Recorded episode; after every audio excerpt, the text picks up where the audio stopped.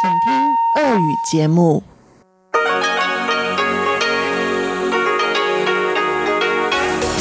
В эфире Международное радио Тайваня. Здравствуйте, дорогие радиослушатели! В эфире Международное радио Тайваня и вас из тайбэйской студии приветствует ведущая Анна Бабкова.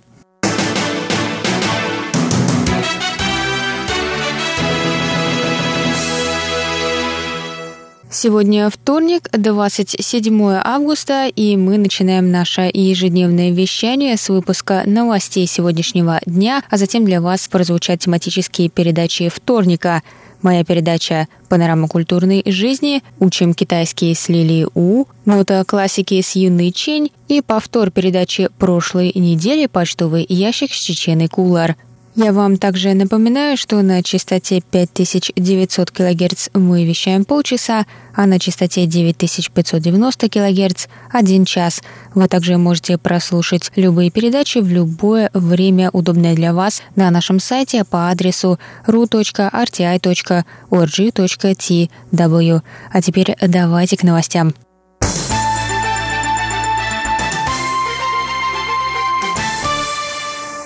Пресс-секретарь Министерства иностранных дел Китайской Республики Джоан Оу заявила 27 августа, что Тайвань не откажется от своего суверенитета в Южно-Китайском море. У выразила позицию Министерства иностранных дел Тайваня в ответ на ситуацию в регионе.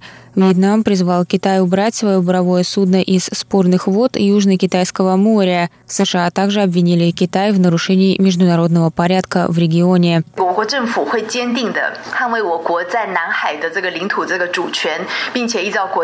Наше правительство будет защищать суверенитет Тайваня в Южно-Китайском море. Мы требуем предоставить нам права, которые полагаются нам в соответствии с международным морским правом. Мы не откажемся от своего суверенитета и юридических прав. 权，并且依照国际法以及相关的这个海洋法，主张我国应有的这个权利。我们不会去放弃我们的主权以及我国合法的声明。сказала пресс-секретарь.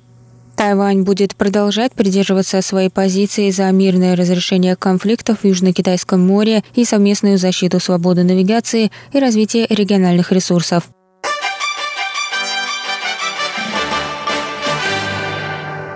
Депутаты законодательного юаня от партии Гаминдан встретились 27 августа с представителями Бюро по делам туризма Китайской Республики и Совета по делам материкового Китая, чтобы обсудить сложившуюся ситуацию в индустрии туризма. Китай запретил своим гражданам индивидуальные турпоездки на Тайвань с 1 августа этого года. Тайваньское правительство приняло решение предоставлять дополнительные субсидии на внутренние поездки, чтобы помочь местным предпринимателям справиться с потерями, с которыми которыми они столкнулись в результате уменьшения туристического потока из Китая. Возможные потери индустрии туризма Тайваня оцениваются в 150 миллиардов новых тайваньских долларов. Это около 5 миллиардов долларов США в год. После запрета на индивидуальные поездки количество тургрупп из Китая также сократилось на две трети.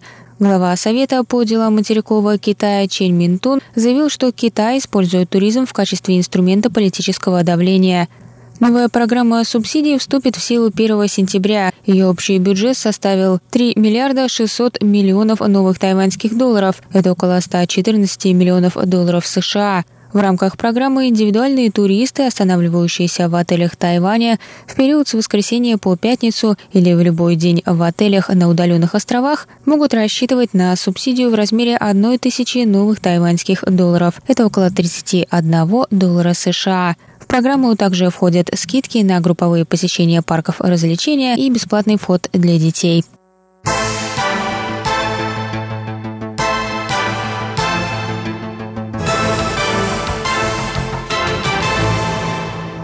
Статья министра иностранных дел Китайской Республики Джозефа У была опубликована 27 августа в датской ежедневной газете «Политикен». В своей статье У отметил несправедливое исключение Тайваня из деятельности ООН, что препятствует обмену важными знаниями и опытом на мировой арене. Он пишет, что для достижения целей устойчивого развития ООН и прекрасного будущего для всех главный пункт заключается в инклюзивности. Однако народ Тайваня был исключен из важных структур и встреч. По словам министра, это противоречит целям ООН. УУ подчеркивает, что Тайвань оказывает помощь в развитии странам Латинской Америки, Карибского региона и Тихого океана – Кроме того, тайваньская национальная система страхования здоровья покрывает 99,8% населения. Тайвань хотел бы поделиться своим опытом и сделать свой вклад в мировое развитие, пишет министр. У добавил, что Тайвань не является частью КНР, и демократически избранное правительство Тайваня представляет интересы его 23-миллионного населения. У выразил сожаление, что он изолирует Тайвань и призвал организацию распахнуть двери для Тайваня.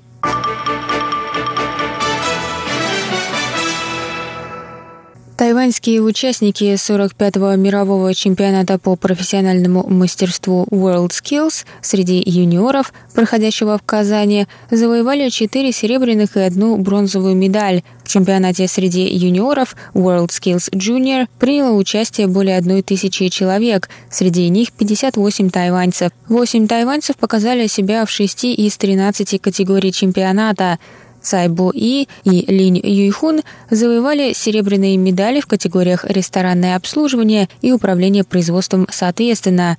От первого места Цай отделяли 9 очков, а между ним и бронзовым медалистом было 53 очка. В категории электрооборудования серебро получила пара Хуан Дяджи и Чень Сюаньджана – Четвертую серебряную медаль для тайваньской сборной юниоров завоевали Линь Дзяю и Шэнь Хун в категории «Мобильная робототехника». Ляо Тянь Жоу заняла третье место в соревновании по парикмахерскому делу и принесла команде бронзу. 45-й мировой чемпионат по профессиональному мастерству World Skills проходил в Казани с 22 по 27 августа.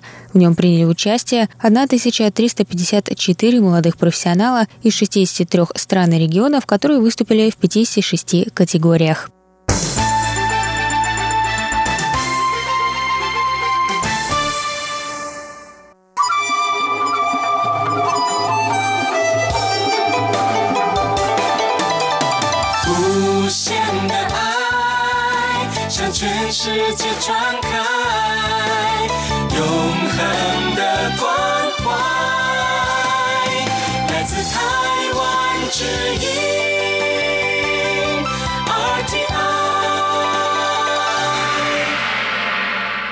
Это был выпуск новостей за вторник, 27 августа. Для вас его провела и подготовила ведущая русской службы Анна Бабкова.